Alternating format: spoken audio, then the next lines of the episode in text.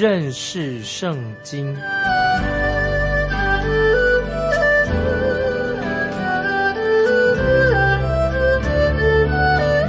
认识上帝的话，把上帝的话带到全世界。本节目是由认识圣经机构和环球广播电台联合制作，欢迎收听。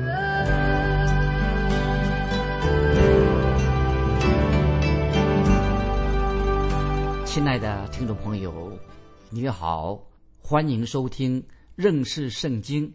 我是麦基牧师。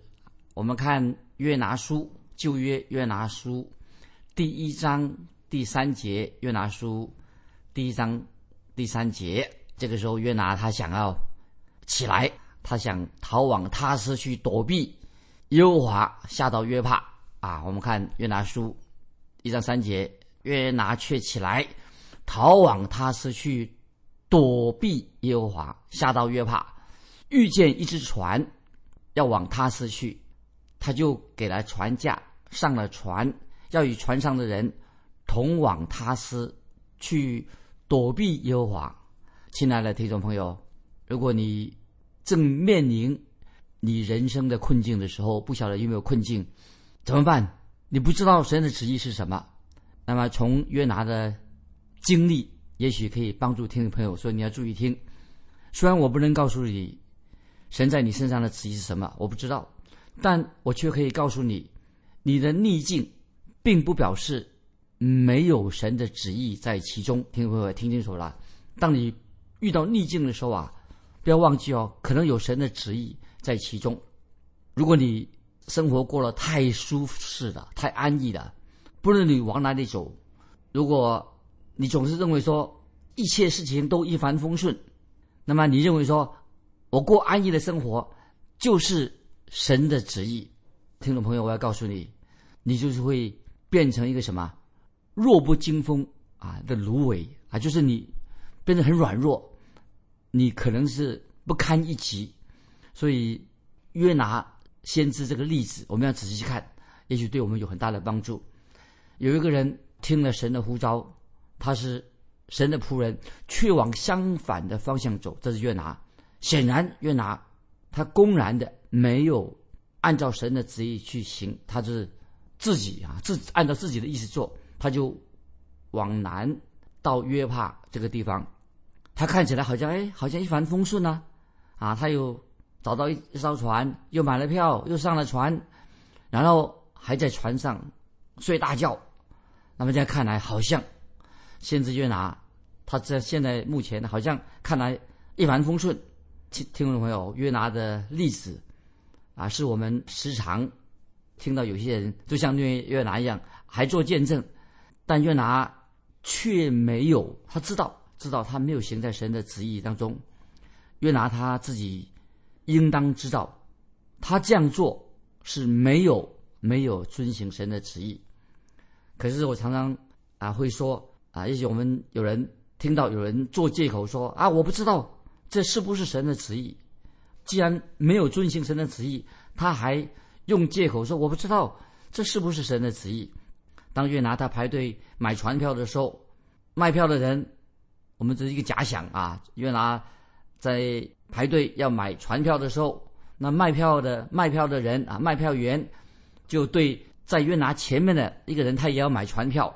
他对那个人说：“对不起，票没有了，船票没有了。”那么这个时候，先是约拿，他看到前面那个人在他前面那个人呐，买不到票，所以他正想要转身离开的时候啊，哎，忽然啊，这是一个比喻啊，忽然电话就电话铃响了，卖票的人就说有一个乘客现在退票了，那么如果你要买票的话，就问你可以买，所以这个卖票员船的卖票员啊。就对约拿说：“如果你要买的话，你可以买，因为有人退票了。”那么那个卖票的人说：“你真好运气，我刚才接到有人退票退票的电话。”那么这个时候，听众朋友，呃，约拿一定以为说：“啊，自己真的很幸运。”以为说：“啊，这个大概神的旨意。你看我有这么幸运，本来票没有了，现在我买到票了。听众朋友，会不会今天不少的基督徒常常也是这样想，认为说啊，我是遵循神的旨意啊，我的我很幸运。但是如果他们遇到困境的时候啊，如果基督徒遇到困境的时候，又基督徒说，哎呀，遇到困境就不是神的旨意。如果听众朋友，你认为基督徒会凡事都顺利，凡事顺利的时候，你说啊，这是神的旨意。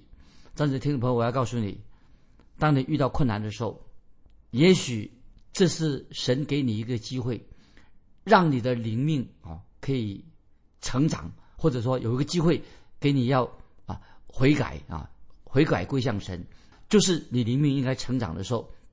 你们知道吗？令魔鬼。感到害怕的时候啊，魔魔鬼是他心里魔鬼啊，试探我们的魔鬼啊，会感到令魔鬼感到心不安的时候，当你的灵命成长的时候啊，魔鬼心里面呢就不安，很害怕。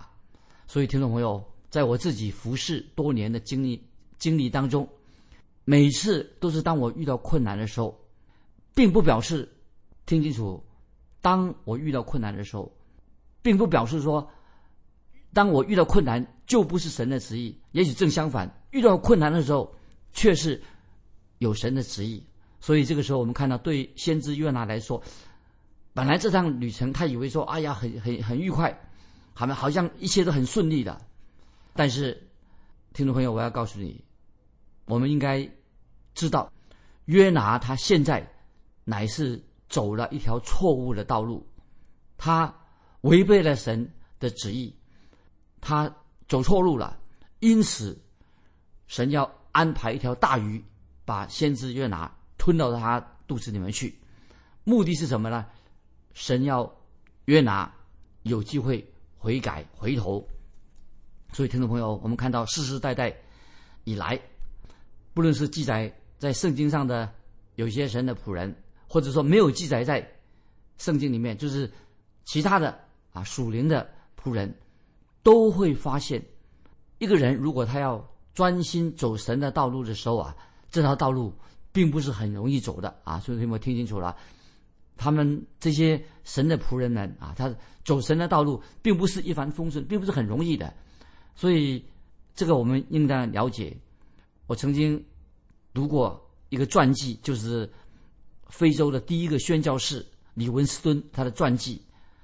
读了他的传记以后啊，我心里面就有特别的感动。这个人啊，李文斯顿，他去非洲大陆传道，这个人才是真正的，他是为主受苦了。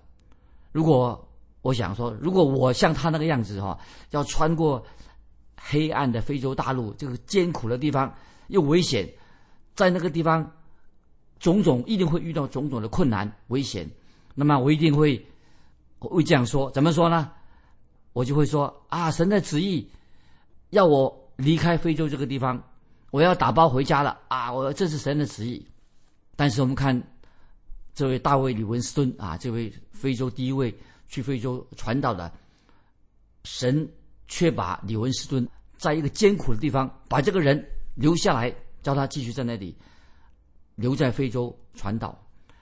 那么同样，另外还有一个宣教士啊，名叫约翰派顿。他虽然遇到重重的困难障碍，他仍然向神说，他认为他应当要继续走神的路。虽然遇到困难，所以听众朋友，以下我要引用希伯来书十一章重要的经文，请听众朋友翻到希伯来书第十一章三十六到三十八节。希伯来书十一章三十六到三十八节，又有人。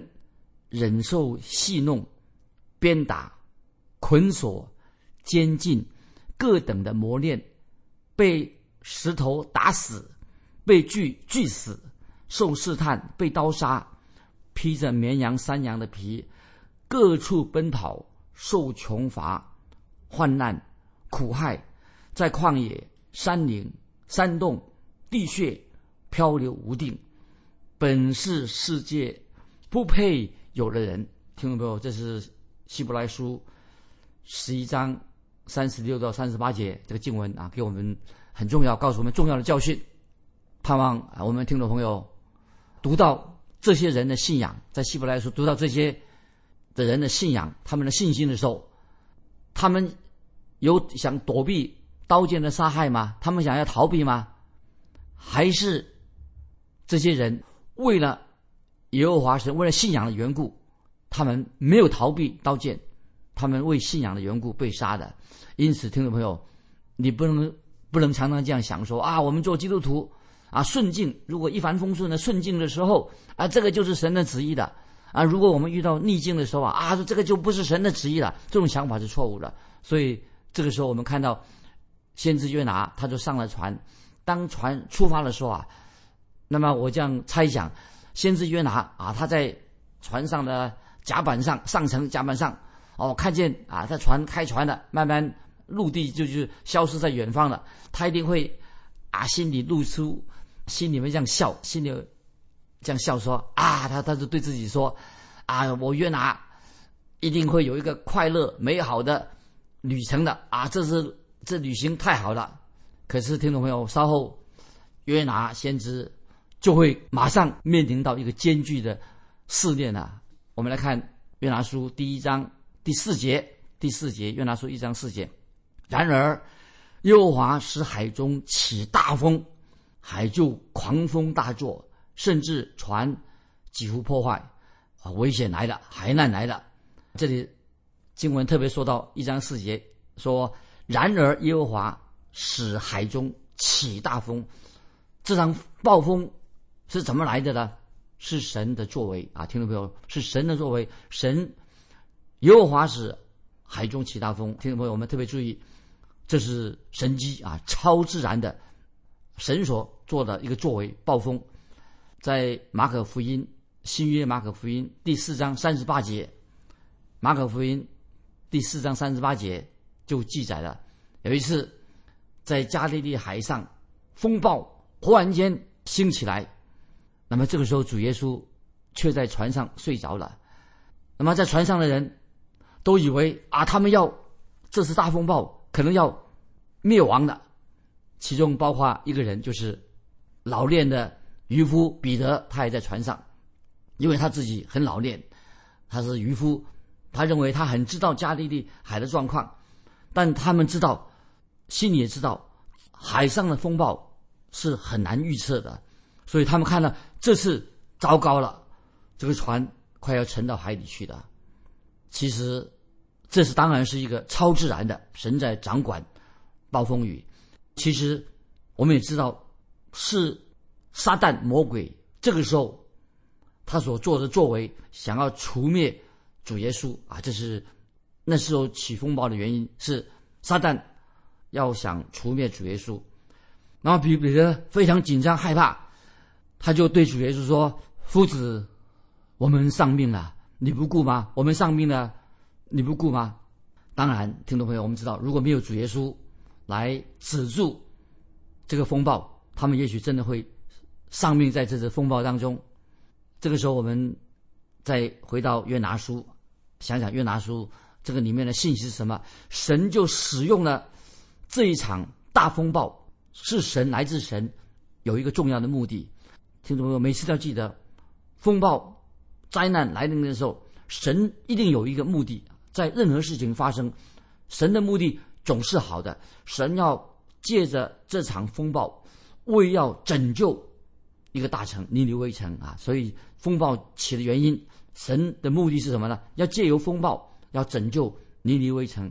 神要使一个已经走错路了先知约拿，让他回转到正路来。所以，听众朋友，有时遇到困难难处的时候啊，也许就是神让我们悔改，回转到正路啊。继续，我们看约拿书一章第五节，一章五节，水手便惧怕，个人哀求自己的神，他们将船上的。货物抛在海中，为要使船倾斜。约拿已下到舱底，躺卧沉睡。那么这个时候风暴来了，这些水手他们虽然是很熟悉地中海啊这个天气的状况，他们觉得这不是一个很寻不寻常的一个暴风，很不自然。圣经说约拿以及已经下到窗底躺卧沉睡的，像一般人。啊，如果说一般人的想法是什么呢？那么也许就是认为说，一般人的像想一般人的想法一样，认为如果一个人不遵行神的旨意，活在最终，那么他良心就会很不安，心中会痛苦，因为他没有遵守神的旨意，心中就很痛苦、很难过。可是我们看到约拿现在他在这干什么呢？可是对约拿来说，他心里面一点都不难过，也不痛苦。为什么？他在睡觉，在窗底下，约拿已经下到窗底躺卧沉睡，他良心好像没有感到不安，心中也没有觉得受折磨。那么对约拿来说，哎，他没有没有什么感觉。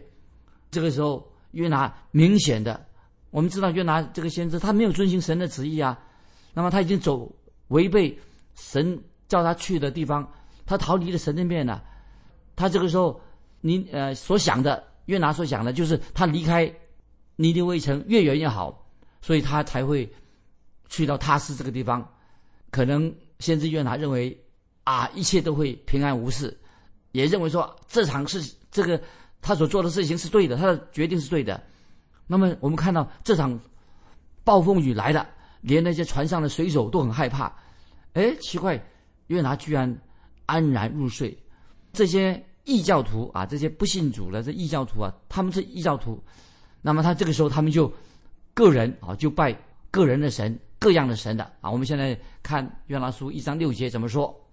一章六节，船主到他那里对他说：“你这沉睡的人呐，为何这样的起来求告你的神，或者神顾念我们，使我们不知灭亡？”那么船主的这个船船主的意思是什么呢？你这个贪睡的人呐，在这样一一场暴风雨当中，你还睡得着吗？但是先知约拿他觉得他心里面一点都不紧张，他真的睡着了。那么他是在船上唯一可以睡得着的人。船主的继续说：“起来，求告你的神，或者神顾念我们，使我们不知灭亡。”那么这个时候，先知约拿就上到船的甲板上，看到哦，果然是一个巨大的暴风雨。这个船已经在笼罩在暴风雨当中，船却是快要沉到海底的。我们继续看约拿书一章七节，船上的人彼此说：“来吧，我们撤迁，看看自灾临到我们是因谁的缘故。”于是他们撤迁，撤出约拿来。那么有一回啊，这些经文听没注意？有一回，我自己在教导约拿书的时候，教上课教导约拿书的时候啊，有些学生就误解了我的意思。他们说：“哎，麦基牧师，你是不是赞成赌博？”那听众朋友也盼望你仔细听我以下的解释。我认为赌博啊是一件坏事，这是神不喜悦的。我认为。如果要借着赌博啊，今天我们的政府认为说，哎，有的政府认为说，呃，借着赌博可以增加政府的税收，但是我认为政府不需要赚这种钱，因为借着赌博来增加政府的税收的时候，会使得百姓跟国家会腐败，一定是坏处大于好处，就是有对百姓有坏处。这个时候就有人认为团员的做法不是迷信吗？他怎么是用测线的方式？他们竟认为。啊，相信借由抽签就可以知道这场的灾祸临到他们的原因。借由抽签可以发现原因是什么，是谁引起的，所以他们就用抽签的方式。竟然很很特别的是，既然抽到签的是什么，约拿这一位先知，听众朋友，从此从这里我们就知道一切。都是有神的旨意，一切都是神所掌权的。当然，这并不表示神表表示说啊，神赞成用这种方式来知道说抽签的方式来决定是哪一个人做了不好的事情。有的时候，我们看到神用这种方法。那么神说，在圣经里面，我们有个经文，大家也许可以回忆一下：神可以使用人的愤怒。成全神的荣美啊！听我们想一想这个经文，神要用人的愤怒成全神的荣美。神可以意思是说，神可以使用外邦人的迷信来成全神的荣美。因此，神就用他们外邦人的这迷信呢，他们抽签，结果抽出约拿这个人来。听众朋友，我们再看啊，下面的事情怎么发展呢？我们看一章八节。众人对他说：“请你告诉我们，自灾领导我们是因谁的缘故？你以何事为业？你从哪里来的？你是哪一国属哪一族的人？那么这个时候，先知约拿显然他曾经跟这些船员们呢聊过天、说过话，但是约拿都很保守，他没有说太多关于自己的事情。他当然不敢做见证，说他是神的仆人啊，他当然不敢说。他也很清楚的，一个人已经不遵守神的旨意的，所以他也不敢做见证，因为他做见证一定这不是一个好见证。所以，听众朋友，我们要把这件事情，我们要给我们一个教训，要牢记在心中。特别这里要注意，约拿他没有告诉他们的事，约拿没有的事情他不说，他们就先问他说，这些船员问他说，因为这个灾祸临到我们，所以他们就问说，你是做什么工作的？约拿他不敢说啊，他说自己是他不敢说自己是先知，当然他不敢说。人家问他说：“你从哪里来？”约拿也没有告诉他从哪里来，他没有告诉他他是从北国以色列的加特西佛来的，他没有提到他家乡的事情。船长或者船员问他说：“你是哪一国人？”约拿也没有说他是以色列国的百姓，那么是哪一族的人，他都不回答啊，他没有说自己以色列人。那么我们知道以色列人是有从神来的启示，并且以色列百姓是信靠永活的真神。那么我们这次看到约拿啊，他没有说自己是先知，他也没有说他自己是真活神的一个见证、一个代表，那么他都没有说，他不说他自己是先知，他没有没有说他是啊为神做见证是神的代表，他也没有说啊神呼召他去尼尼微城要传达耶和华神拯救跟盼望的福音给尼尼微城的人，约拿他一概。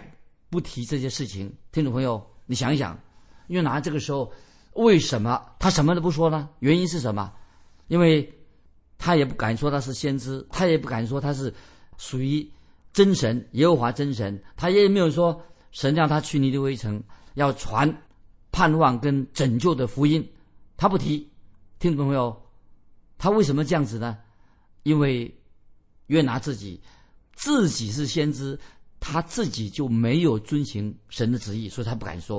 然后我们继续看第九节，一章第九节，约拿说：“他说我是希伯来人，我敬畏耶和华那创造沧海旱地之天上的神。”那么这个时候，约拿就承认他说：“我是希伯来人。”这句话意义很有意义，意义很深重。